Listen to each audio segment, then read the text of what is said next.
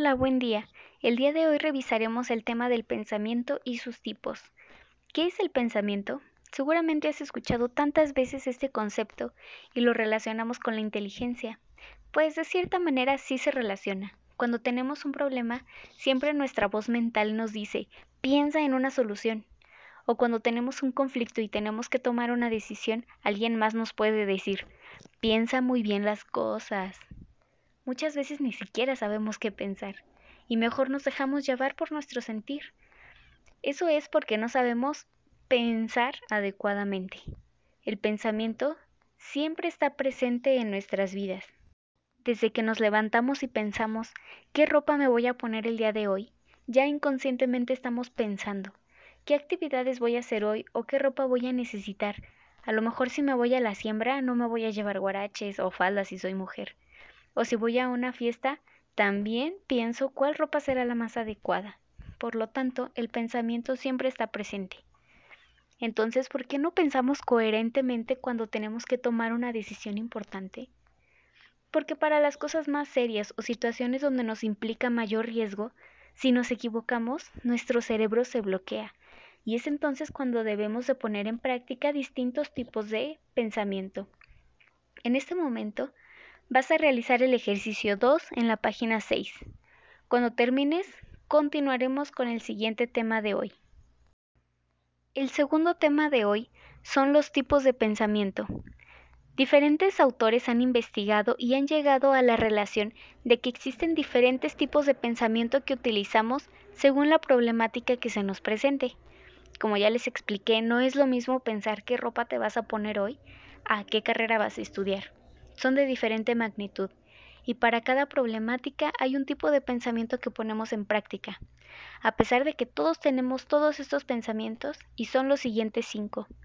Convergente, divergente, lateral, holístico y asociativo.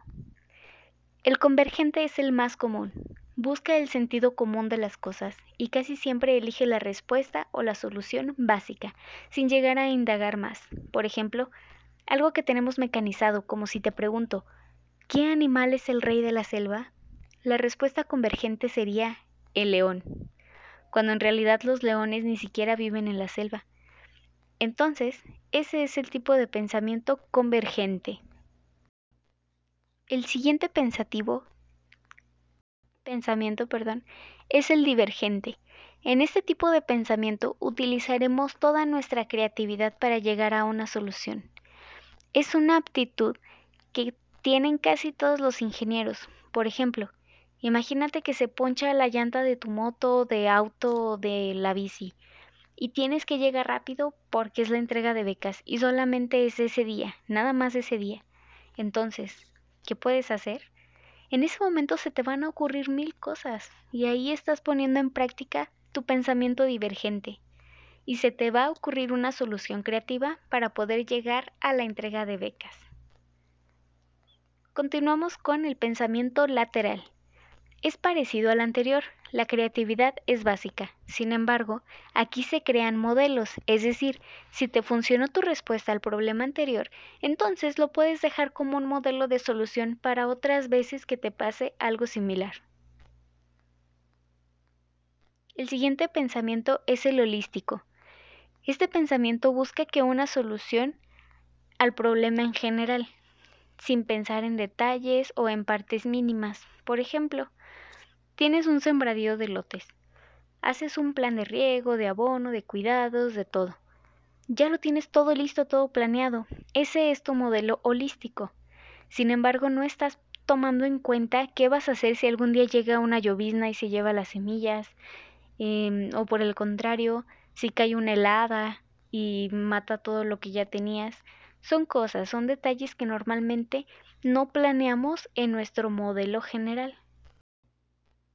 Por último, el pensamiento asociativo.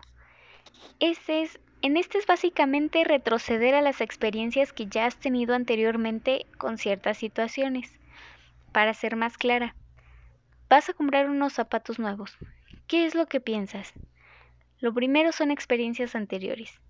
Que ya te compraste unos azules pero no te gustó cómo se te veía el color azul, entonces no te vuelves a comprar unos zapatos azules.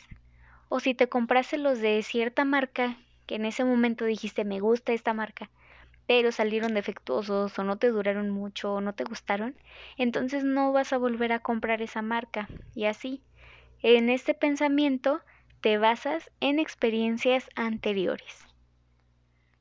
Espero que haya quedado claro. Si tienes alguna duda puedes dejármela ahí en los comentarios. Ahora, vas a leer el tema en la página 6 de tu manual y vas a hacer el ejercicio 3, 4 y 5 de la página 7, ahí en tu libreta. Le vas a tomar una foto y me la mandas por los comentarios. Estaré viendo tus trabajos. Adiós.